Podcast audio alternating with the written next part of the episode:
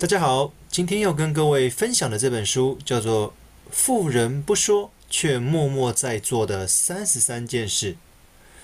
其实我相信，有钱人跟穷人之间有着那么大的差距，一定是有什么地方不一样。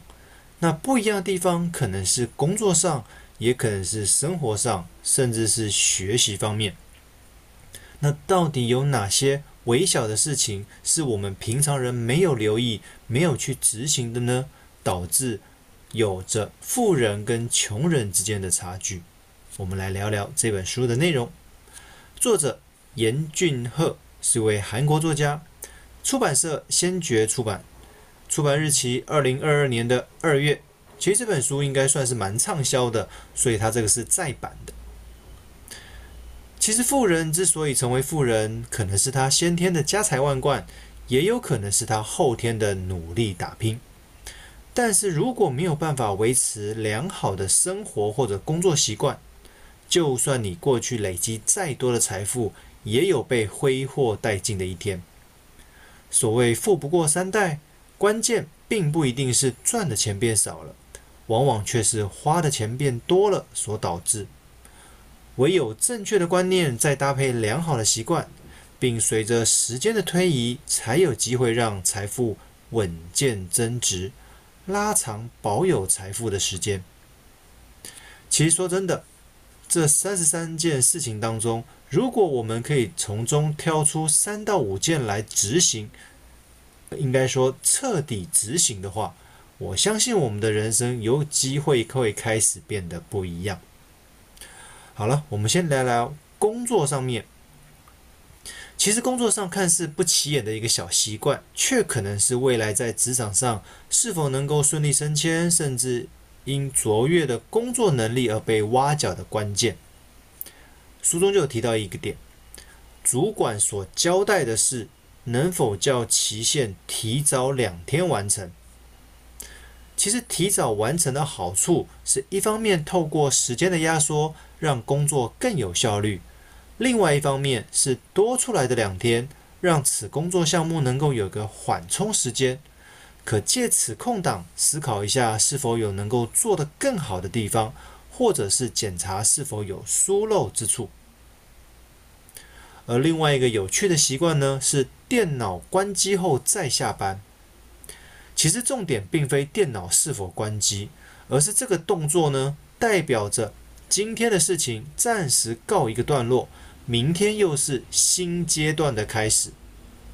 而这个动作，你也可以把它延伸到办公桌上的文件归档、桌面的整理干净，代表今天的工作结束了。当然，你可能会说，这不过只是一个仪式感罢了。但是别小看这个仪式感哦。可以将上下班的心情做个区隔。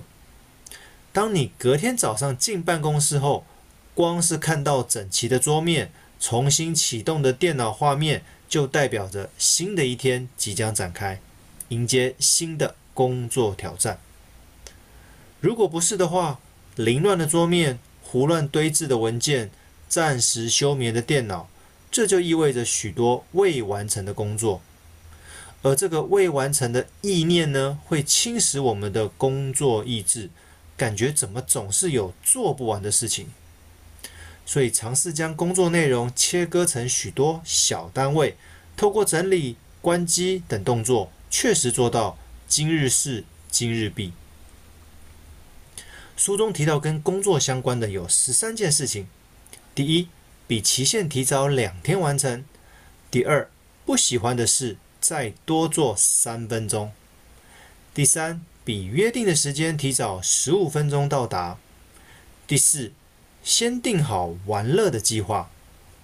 第五，在一周内寄 email 给初次见面的人。第六，正确喊出对方的姓名跟职称。第七，一边聆听一边附和。第八，每天跟别人共进午餐。第九，送客要送到电梯门口。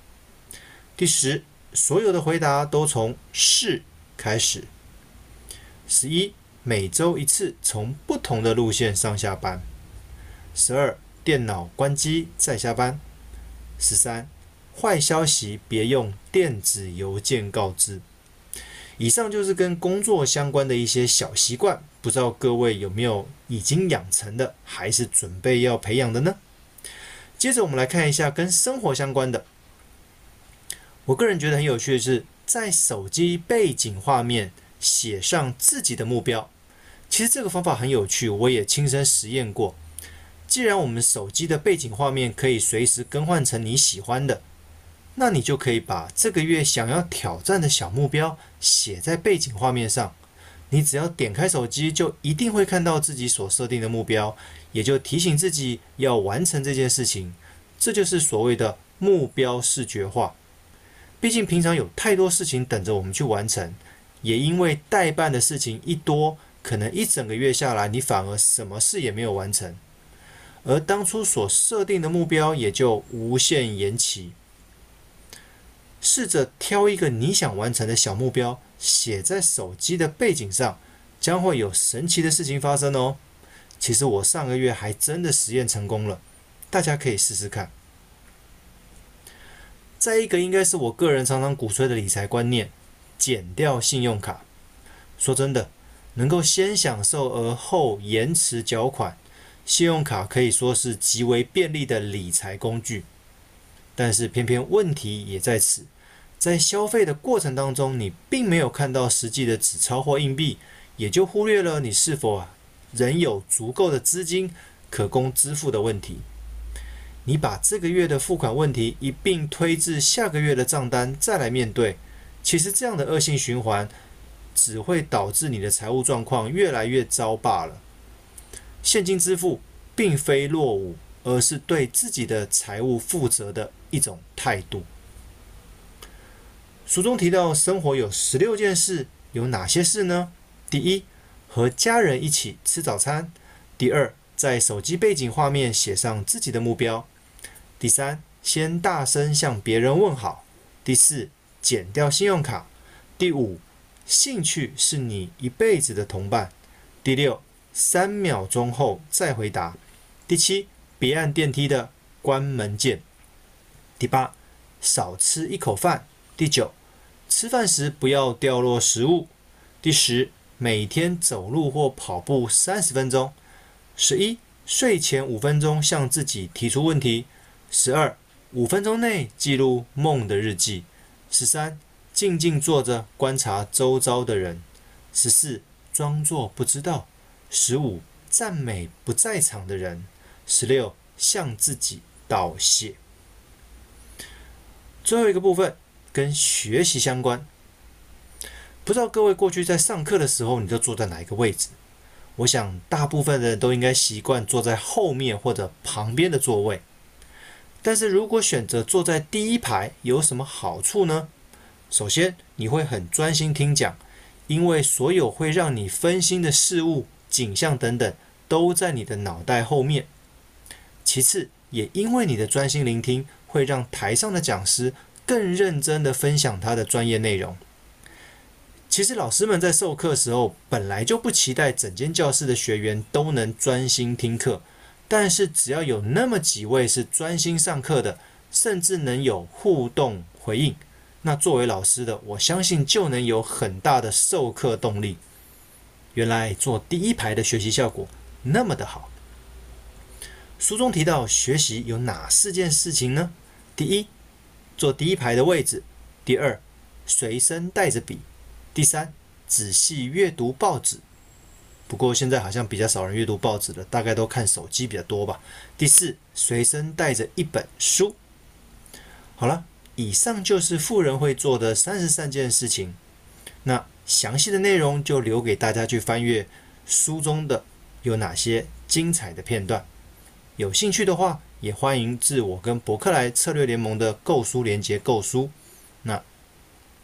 各位可以从链接上面去点阅。如果各位想要了解多看看这本书的话，欢迎订购。今天的分享到这边，谢谢各位。